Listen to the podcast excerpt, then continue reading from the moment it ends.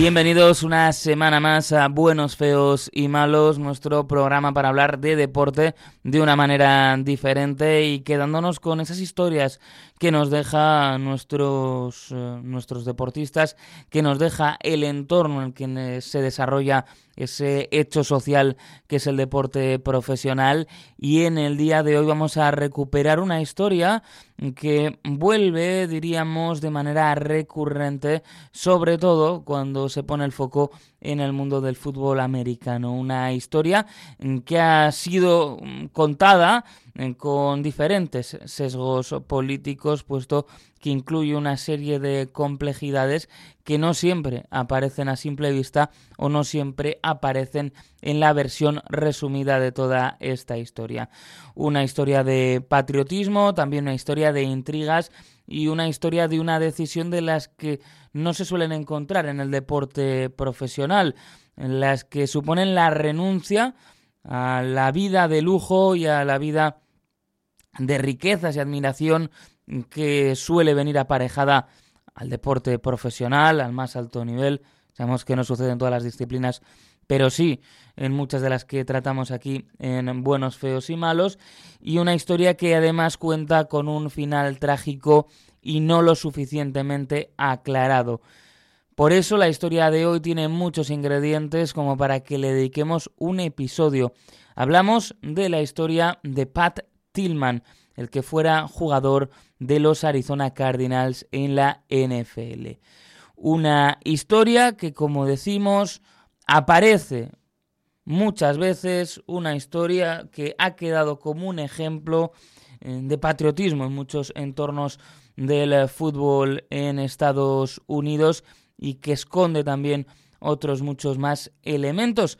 Elementos que, por ejemplo, no aparecían cuando en esos momentos previos a la Super Bowl que disputaban precisamente en Arizona, en este caso los Kansas City Chiefs y los Philadelphia Eagles, entre la interpretación de la América de Beautiful por parte de Babyface y la interpretación del himno nacional y estadounidense a cargo de Chris Stapleton, podíamos ver una serie de imágenes que resumían mucho la carrera de Tillman y que dejaban fuera del contexto partes bastante importantes a la hora de entender en toda su complejidad la que fue la historia de Pat Tillman, de sus decisiones y de su trágico final.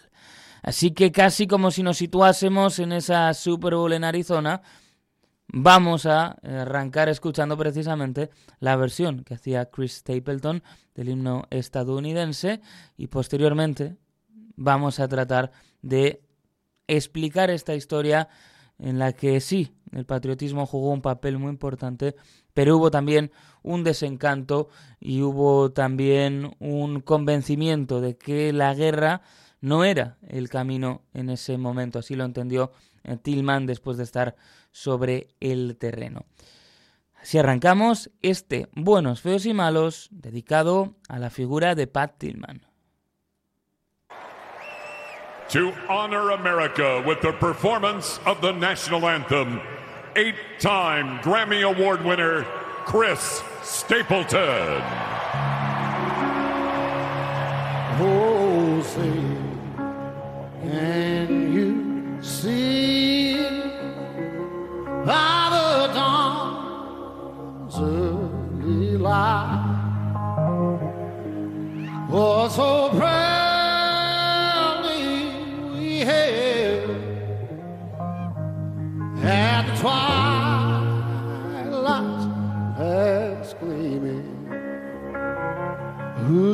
right.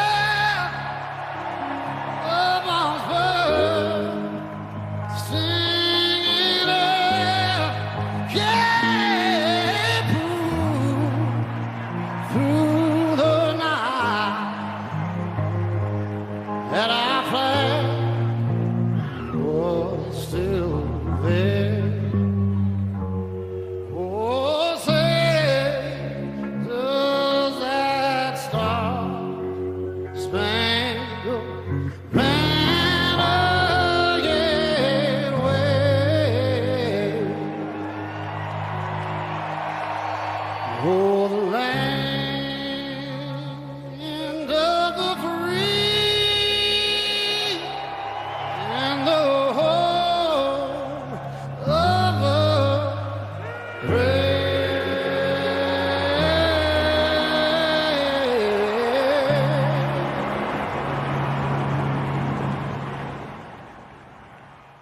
Era un elemento eh, principal y que no se puede obviar la narrativa en torno al patriotismo de Pat Tillman, que suma después a la decepción que sufrió el que fuera en su momento pues un jugador importante para los Cardinals.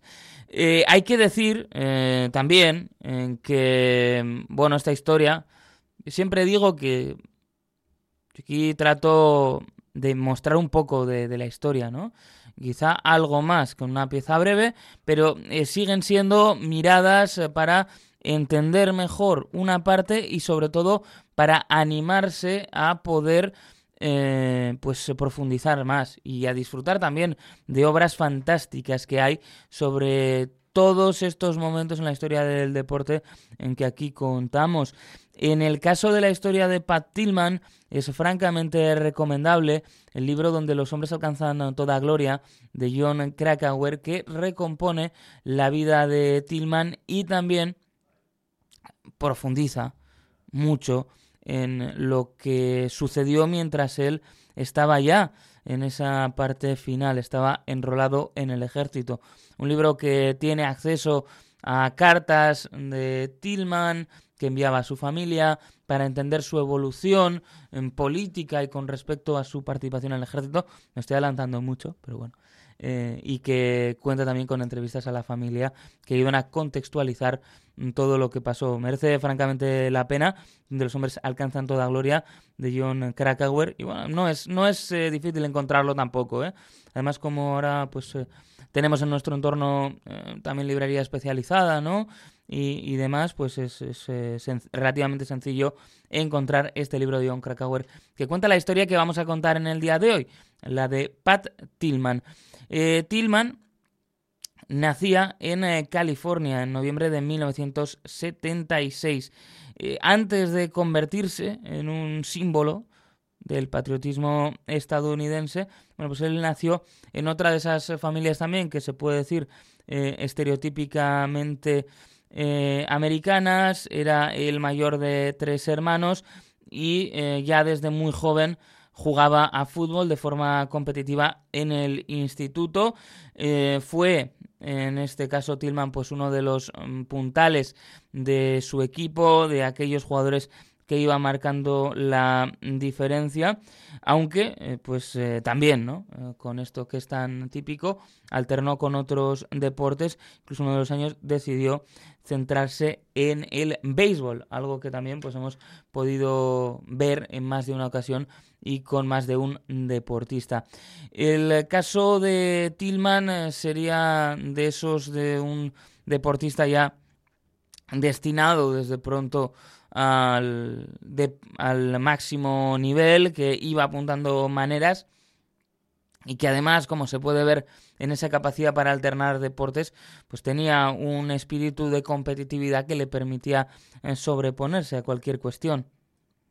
De aquellos años en el instituto quedan amistades muy profundas que había forjado y queda también la que iba a ser eh, su esposa, eh, esas historias que tanto nos gustan, ¿verdad? Eh, esas que también forman parte de esa mitología del instituto, de aquellos que, que se marchan y no, no se separan nunca. Bueno, pues su, su esposa era también la que había sido su novia durante el instituto y mantuvo también y fueron parte muy importante de su devenir y de las decisiones que tomaron unos y otros una relación muy cercana con sus hermanos, principalmente con su hermano Kevin. Después de haber rendido francamente bien en el Leland High School, recibió una oferta, una beca para jugar en Arizona State University, en que aceptó en 1994 eh, cuando eh, conseguía llevarse la última de las becas que estaban disponibles. Iba a jugar como linebacker. No era un tipo de un físico de estos que, intimida demasiado, relativamente pequeño incluso para la posición, 1,80, pero enseguida se vio que era un jugador que, por lo que decimos también, ¿no? Por esas capacidad de, lucha, eh, por ese espíritu tan comprometido con el equipo, iba a ser de mucha ayuda e iba a ser capaz de sobreponerse, bueno, pues a un físico que quizá no era el más talentoso de los que podías encontrar en el equipo. El año junior de Tillman es un muy buen año para Arizona State. Es un año en el que resultan invictos, alcanzan la Rose Bowl. Después, en 1997, eh, le nombran eh, jugador defensivo del año en su conferencia, todavía por aquel entonces la PAC-10, ahora PAC-12. Y en definitiva, que pues era un jugador de mucho nivel. De hecho, ese mismo año es nombrado MVP de Arizona State. Es el jugador más valioso de su universidad y un tipo pues que estaba llamado ya para grandes eh, cosas. También en aquel momento se podía ver pues que era una persona con inquietudes más allá del propio deporte. Él eh, se gradúa en, en marketing, eso no es quizá lo más relevante, sino que a lo largo de su estancia universitaria él recibe bueno, pues una serie de reconocimientos y de galardones que premiaban a aquellos deportistas que mejor lo hacían también en el terreno académico. Y pues recibió, eh, por ejemplo, el Sporting News Honda Scholar Athlete of the Year en el 97, en varios premios también pues por esa labor que hacía. Y en definitiva era bastante evidente que el futuro iba a pasar por el deporte profesional, pero, pero, mm, todo se ha dicho, pues eh, también eh, quedaba bastante claro que era una persona que tenía otras inquietudes y que más allá de su rendimiento, pues podría perseguir otras cosas en la vida. Y eso sí, eh, cuando uno rinde ese nivel, cuando uno lleva tantísimos años trabajando en el deporte, es difícil, es difícil que renuncie a ese camino y a esa puerta de la NFL y es lo que hizo Pat Tillman cuando se presentó al draft de la NFL en 1998.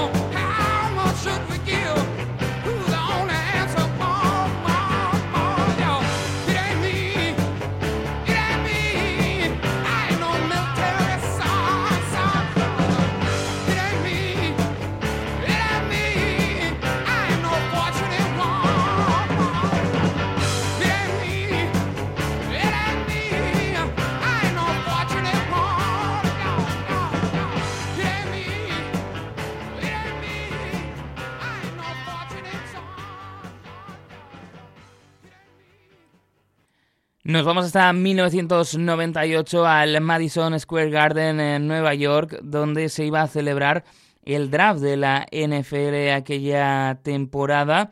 Un draft que iba a dejar, bueno, pues algunos nombres importantes, algunos jugadores que iban a entrar, por ejemplo, en el Hall of Fame, como sobre todo en brilla por encima de todos el nombre de Peyton Manning, pero también gente como Charles Woodson, como Randy Moss o como Alan Faneca, un draft en el que en toda la historia eh, tuvo que ver con ese duelo, ¿no? De eh, quién tenía que ser el primer elegido, quién eh, tenía que ser el número uno y que en definitiva pues tiene que ver también con los con los quarterbacks, ¿no? Eh, con eh, cómo se hablaba de si tenía que ser Peyton Manning el, número uno o podía ser en este caso Ryan Leaf.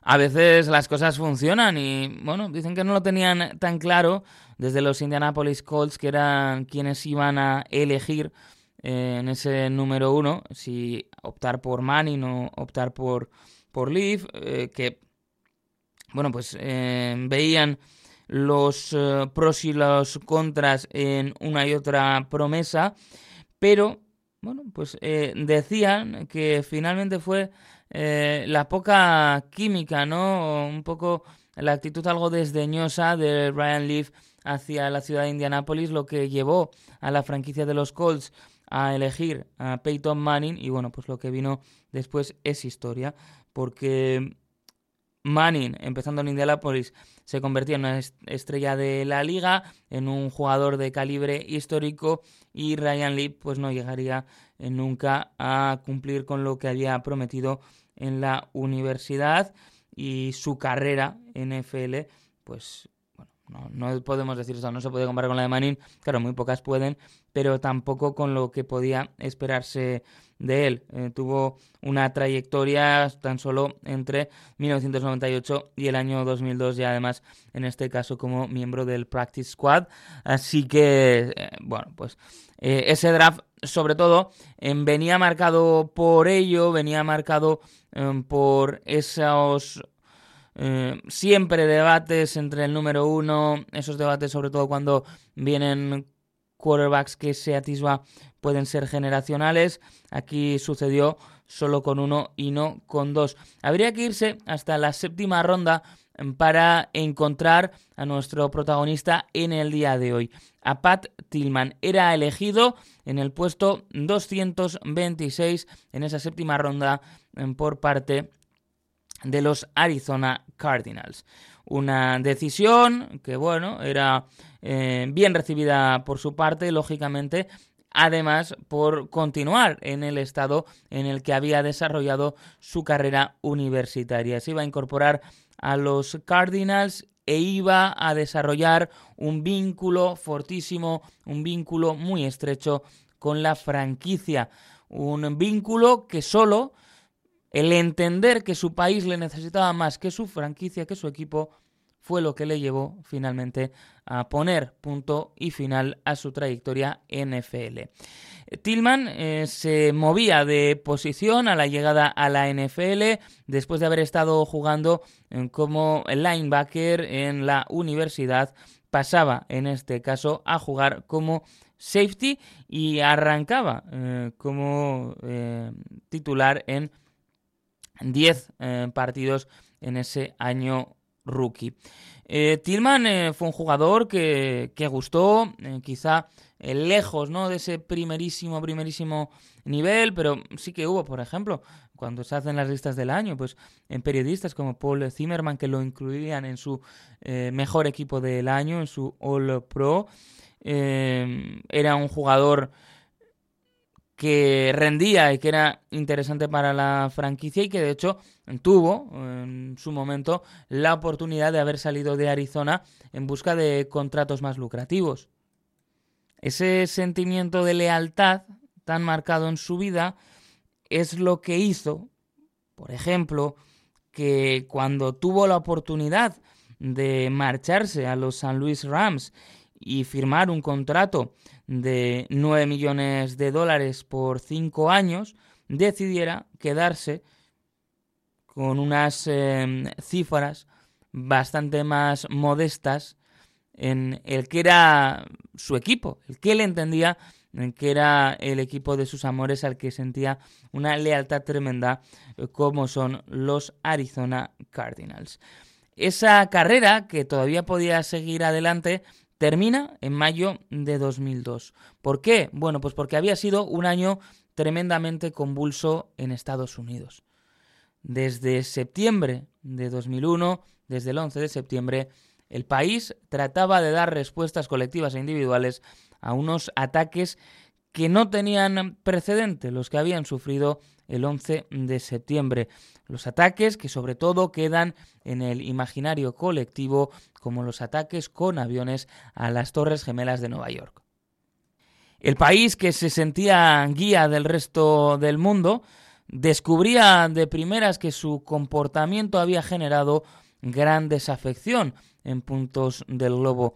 El país que había proclamado el final de la historia, como diría el es verdad muchas veces malinterpretado Fukuyama, se encontraba con que había mucha historia por delante, mucha historia por hacer, y se encontraba en definitiva con una situación a la que no supo dar respuesta, y las que llegaron fueron seguramente apresuradas y no tuvieron el impacto positivo que les hubiera gustado a sus dirigentes.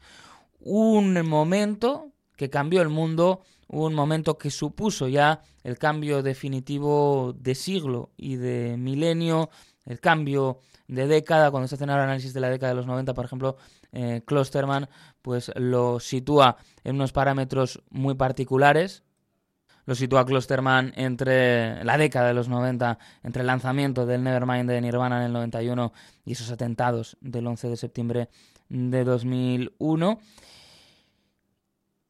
Y en ese cambio, en esa búsqueda de respuestas, muchos pensaron que lo que tenían que hacer era refugiarse en el patriotismo.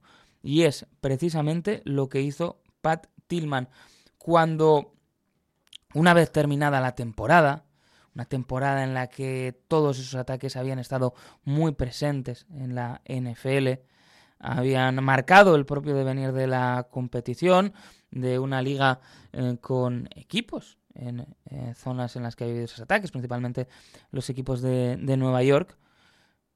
Una vez terminada la temporada y Tillman tiene la sensación que ha cumplido con su servicio a los Arizona Cardinals, decide que va a cumplir el servicio, en lo que él entiende que es lo que tiene que hacer con su país, y deja atrás un contrato de 3,6 millones de dólares para las tres siguientes temporadas, abandona la NFL y se enlista, se enrola en esa lista, en este caso, en el ejército de los Estados Unidos.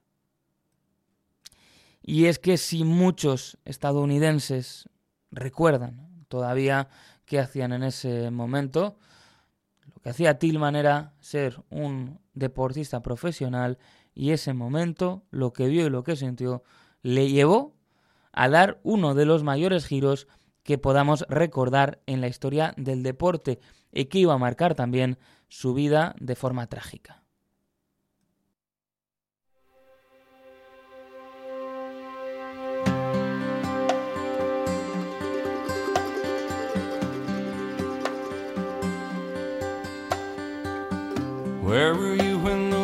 World stopped turning on that September day? Were you in the yard with your wife and children or working on some stage in LA? Did you stand there in shock at the sight of that black smoke rising against that blue sky? Did you shout out in anger and fear for your neighbor? Or did you just sit down and cry? Did you weep for the children who lost their dear loved ones? Pray for the ones who don't know.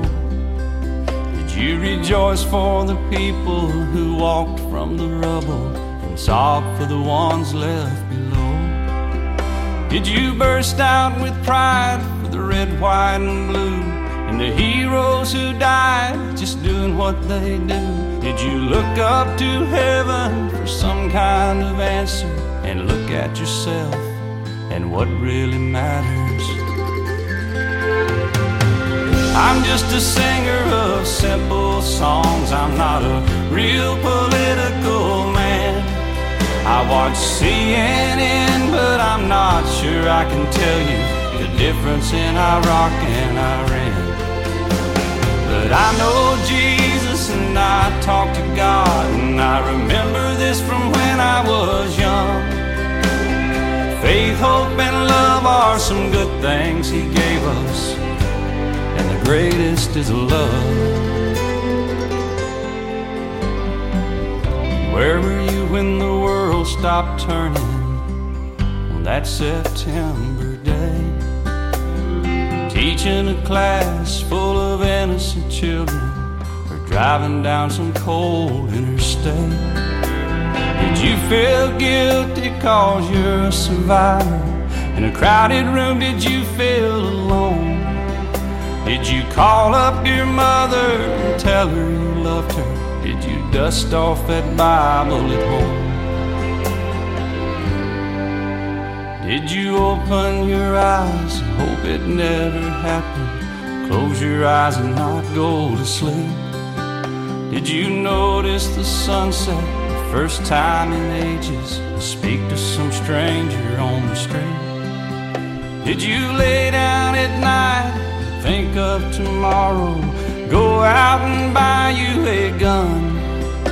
Did you turn off that violent old movie you're watching and turn on I Love Lucy reruns? Did you go to a church and hold hands with some strangers? Stand in line and give your own blood? Did you just stay home and cling tight to your family? Thank God you had somebody to love. I'm just a singer of simple songs. I'm not a real political man. I watch CNN, but I'm not sure I can tell you the difference in Iraq and Iran.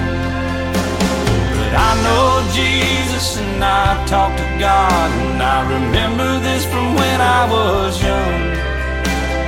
Faith, hope, and love are some good things He gave us, and the greatest is love. I'm just a singer of simple songs. I'm not a real political man. I watch CNN, but I'm not sure I can tell you difference in our rock and Iran. But I know Jesus and I talk to God, and I remember this from when I was young. Faith, hope, and love are some good things He gave us, and the greatest is love. And the greatest is love. And the greatest is love. Where were you when the world stopped turning on that September day?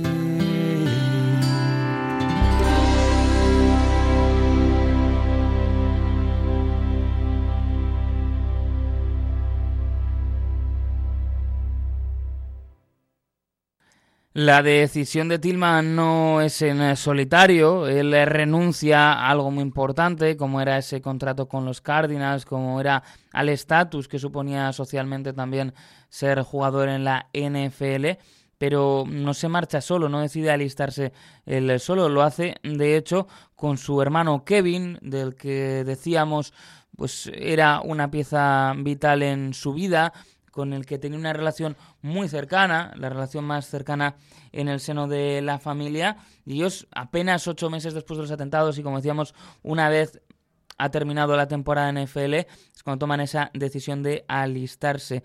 El entrenamiento básico lo habían completado ya para septiembre del año 2002 y eh, se unieron a los Rangers para ser asignados al segundo batallón de los Rangers en Fort Lewis, en Washington.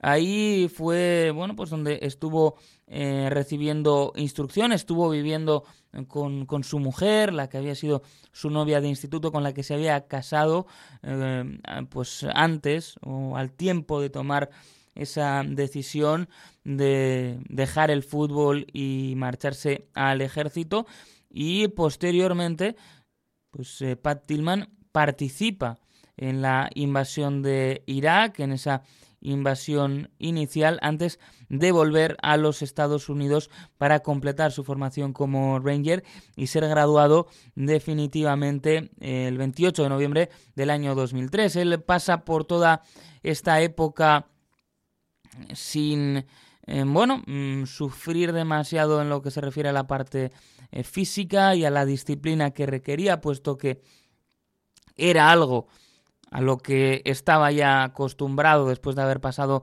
por programas pues, de, alto nivel prácticamente desde que era un niño, ¿no? En esa pirámide del deporte profesional en los Estados Unidos. Esa parte la gestiona bien, pero es verdad que ese primer contacto, esa primera participación en la invasión de Irak cambia la percepción que Tillman tenía de lo que estaban haciendo. Si bien no puede decirse que se evaporara su patriotismo, empieza a ver con otros ojos lo que su país estaba haciendo en el territorio, en este caso, iraquí. De hecho, en algunos de las cartas y de los testimonios recabados en el libro de Krakauer, pues apuntaba el hermano de Tillman que en un momento dado le dijo que la invasión, que lo que estaban haciendo era jodidamente ilegal su presencia sobre el terreno no hizo, eh, en este caso, reforzar su convencimiento, sino que a un tipo que siempre estaba dispuesto a cuestionarse las cosas, le hizo precisamente el efecto contrario, cuestionar lo que allí estaban haciendo y si bien su sensación de deber y esa lealtad que le había acompañado, la misma que, por ejemplo, pues le había hecho seguir en un equipo en el que ganaba menos dinero, porque sentía que era lo correcto, pues esa lealtad también es la que hace que continúe en el ejército a pesar de las dudas que le habían surgido en torno a todo lo que estaban haciendo. En esa vuelta a Georgia completa su instrucción y una vez ya ha completado con todo ese proceso, no iba a ser su segundo destino Irak, sino que lo iba a ser Afganistán. Y en Afganistán iba a llegar el trágico final de Pat Tillman, el que se ha tratado mm, de esclarecer en muchas ocasiones. Y si algo ha quedado claro es que hubo muchos, muchas mentiras, pero no hubo, o no está demasiado claro cuántas certezas tenemos. No nos vamos a adelantar porque lo que hacemos es viajar en el tiempo. Y viajar hasta cuál eran los, cuáles eran los últimos precedentes de jugadores de la NFL que fallecían durante un conflicto bélico. Y hay que irse hasta el caso de Tillman, hasta el trágico caso de Tillman, a la guerra, en este caso, de Vietnam, donde caían dos jugadores de la NFL, Don Stenbrunner y también Bob Calso. Lo cierto es que hay paralelismos entre las historias de estos y la historia de Tillman, tampoco por una cuestión cabalística, sino porque eh, está eh, tan marcado el camino para los deportistas que pues muchos siguen sendas similares. En el caso de Don Stenbrunner había nacido en 1932 en Bellingham, en Washington, y había sido, pues como tantos otros, un deportista eh, de varias disciplinas. Él había jugado sobre todo a baloncesto y después al fútbol al que se dedicó profesionalmente. Ambos deportes los practicó también en la universidad, en Washington State College, y posteriormente llegaría eh, su eh, inicio en la NFL en los Cleveland Browns. Stembron eso sí jugó solo ocho partidos en aquellos Browns míticos y que tanto han ayudado a dar forma eh, seguramente al, fútbol americano. Y él decide, después de ocho partidos, eh, alistarse en el ejército, incluso cuando tiene la posibilidad de volver, pues no, no lo hace.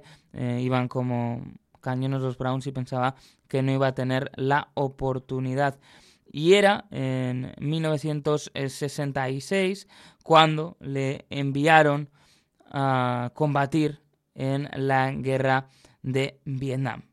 Y así, pues eh, en esa tremenda sangría que, supuso aquella guerra y que dio lugar también a una contestación importante que, bueno, eh, pues eh, dio forma también a algunos movimientos sociales es en donde finalmente perdería la vida en 1967 eh, en Quang Nai, en Vietnam. Era uno de los jugadores, de los dos jugadores que perdían la vida en esa liga. Tres años después lo haría Bob Kalsu, que había jugado para los Buffalo Bills en la American Football League. Kalsu había nacido en Oklahoma City en el 45, eh, llegaba a la NFL a través de los Buffalo Bills y además pues tenía una destacada temporada en ese año 1968 cuando era elegido novato del año en la franquicia del estado de Nueva York. Tenía que incorporarse posteriormente a la reserva y era enviado a Vietnam en 1969.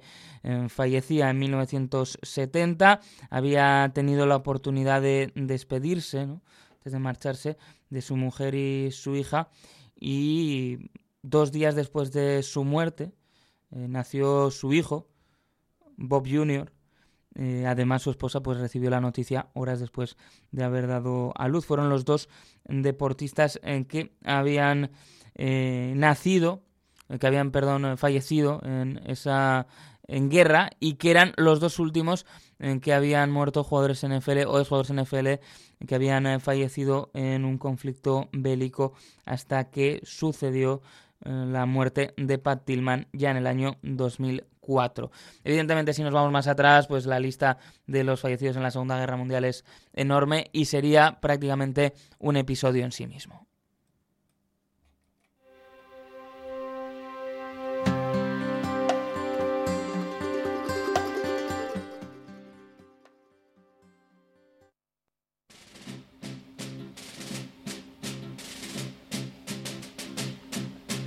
Fighting soldiers from the sky.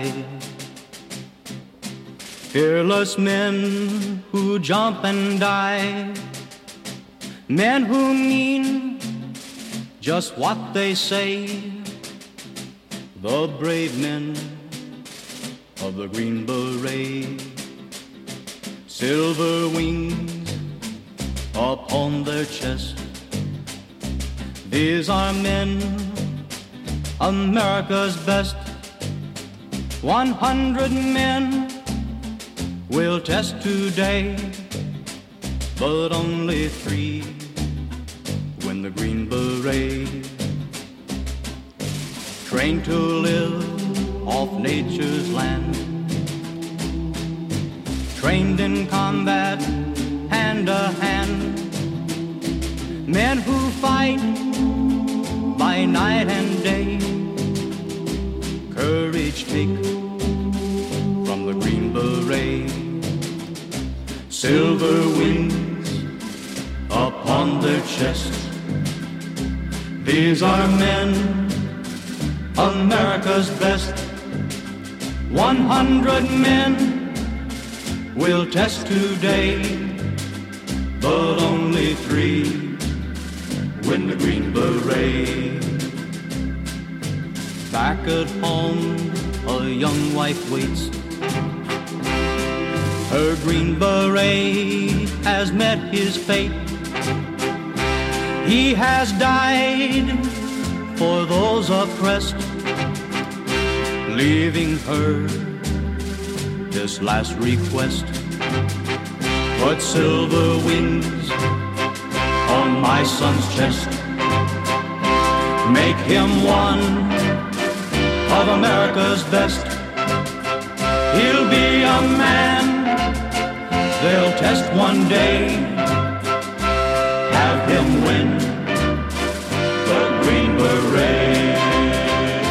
Era la balada de los Boinas Verdes del sargento Barry Sadler, una canción que ganó mucha popularidad precisamente en los años de la guerra de Vietnam, donde había combatido Sadler y que muestra a las claras esa división y ese choque de discursos que había en la sociedad estadounidense de la época, cómo eh, había movimientos sociales potentísimos en contra de la guerra y cómo seguía habiendo pues unas eh, fuerzas más reaccionarias que, por ejemplo, en canciones como esta que alcanzó muchísimo éxito, pues hacían una glorificación ¿no? del soldado del boina verde e incluso de ese en dar la vida por el país y el, eh, bueno, pues ese sacrificio final, ¿no? El que hacía eh, referencia en la canción Sadler eh, del Boina Verde que, que, fallece, ¿no? Todos esos discursos pervivían y pervivieron en la sociedad estadounidense y estaban presentes también en las invasiones de Irak y de Afganistán y en la decisión que tomaba Pat Tillman.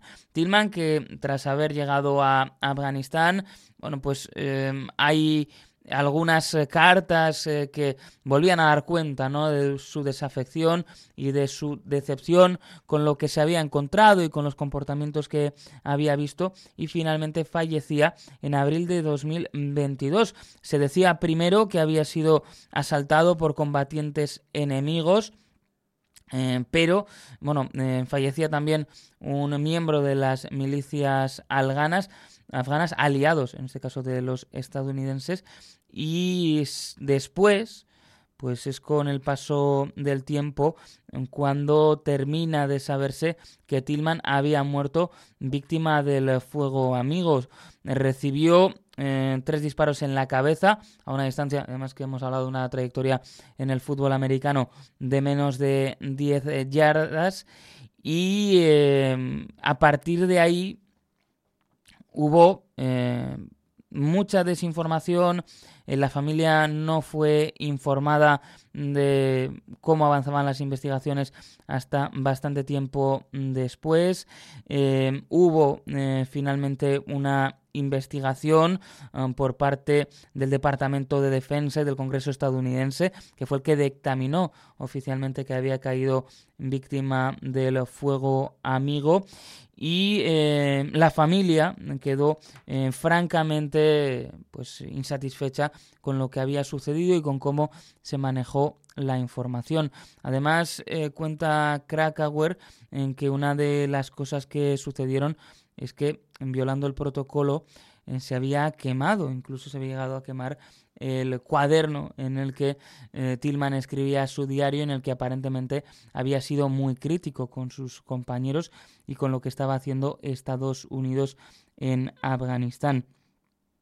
La familia eh, pedía respuestas, no las encontraban y bueno, eh, después llegaron incluso a saber en que el chaleco protector y el uniforme habían eh, sido eh, quemados por parte de la propia unidad de Tillman para tratar de ocultar el hecho de que había muerto por el fuego amigo. Y como decimos, como apunta Krakauer, incluso algunos de sus objetos personales corrieron el mismo destino. Eh, su familia decía sentirse insultada y decía pues sentir que no se había respetado incluso la memoria de un Tillman que había sido utilizado como ejemplo, que había sido en muchas ocasiones pues también un elemento de propaganda dado lo particular de su historia. Decía su hermano Kevin, ante uno de los comités que se realizó para investigar su muerte, en que había sido un insulto a la familia todo lo que había sucedido e incluso a todo el país, que habían sido además, decía, utilizados como eh, elementos eh, para las campañas de relaciones públicas del, Pentágono. Fue muy duro su hermano y bueno, pues eh, quedan todavía muchas dudas. hubo quienes incluso apuntaban a que podía haber sido algo premeditado, que podía haber sido fruto de las malas relaciones que había tenido con algunos de sus compañeros. Lo que hizo la familia de Tillman es, eh, después de todo lo sucedido con su eh, esposa Mary a la cabeza, fundar la Pat Tillman Foundation, una organización sin ánimo de lucro que bueno pues eh, quiere ayudar a distintos programas eh, principalmente centrados en programas educativos para eh, veteranos para militares y para sus esposas. La manera en la que tienen dicen de cambiar el mundo es a través de esas becas educativas que dan tanto a gente que ha vuelto de ese servicio militar como gente o las esposas no pues que eh, tienen a sus maridos lejos y de esta forma mm, poder hacer pues eh, del mundo dicen un lugar mejor. Esas becas pues han dejado también eh, una lista de éxitos han conseguido que algunos de los receptores pues puedan acudir después a importantes universidades, eh, puedan sacarse el doctorado y puedan mantener viva la memoria de Tillman, una memoria que no está exenta de batallas por el relato, como por otro lado no debiera extrañarnos, puesto que sucede en todas partes. Tillman fue un hombre que lo dejó todo por servir a su país y eso, pues eh, más allá de lo que pueda pensar cada uno de un país o de la mera idea de hacerlo, es un hecho. Por otro lado, la utilización que se hace muchas veces de su figura lo que hace es eclipsar la evolución que él vivió durante su presencia sobre el terreno tanto en Irán como en Afganistán y hace, por otro lado, pues un flaco favor a la memoria que se obvie la manera tan particular, tan extraña en la que terminó por perder la vida. Así que si veíamos, ¿no? Pues esas imágenes en la Super Bowl de Tillman entre el América de, de Beautiful y el propio himno, pues no está de más detenernos en cuál fue el contexto en el que él decidió tomar esa decisión y también ver pues cómo fue el cambio que hizo y cómo le llevó a ver la guerra y el esfuerzo que estaba haciendo Estados Unidos en Irán y Afganistán de una manera muy diferente. Algunas de las cosas, como decimos, pues se quedarán eh, siempre eh, ocultas porque pues eh, propios autores que han tocado el tema dicen que falta parte del material, lo que decían en el Washington Post, decía Krakauer también que hubo un cuaderno que fue quemado, pero sí que queda el testimonio de lo que él le decía a la familia cuando en este caso eh, Pat Tillman acabó convirtiéndose más que en un símbolo de la guerra, en lo que parecía querer en ese caso, pues era acabar con ella. No estaba viendo el efecto positivo que esperaba.